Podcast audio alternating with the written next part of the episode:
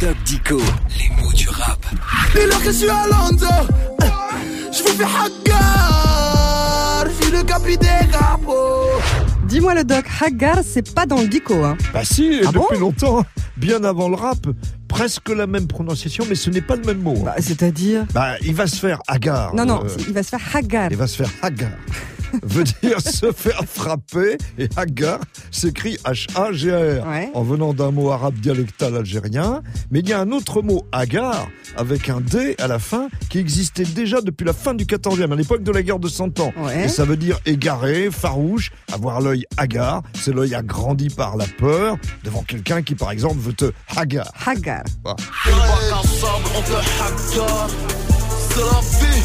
Mais dis donc, le doc, il n'y a aucun rapport entre Hagar et l'œil Hagar.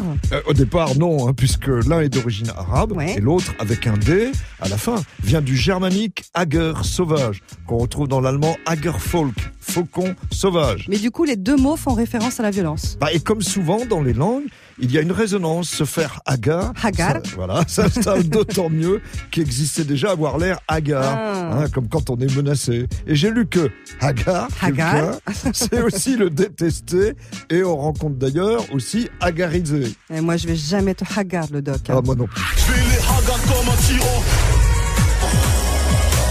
Eh ben, on va remercier euh, Doc Dico Yasmina pour euh, cette explication.